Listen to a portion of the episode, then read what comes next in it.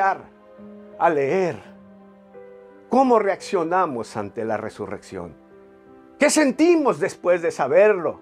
Después de vivirlo durante esta Semana Santa, ¿cuál es nuestra reacción y nuestra respuesta? Sabes, hay tres tipos de respuestas. La Biblia narra en Juan capítulo 20 que una mujer va al sepulcro. Cuando llega ahí, el asombro la invade.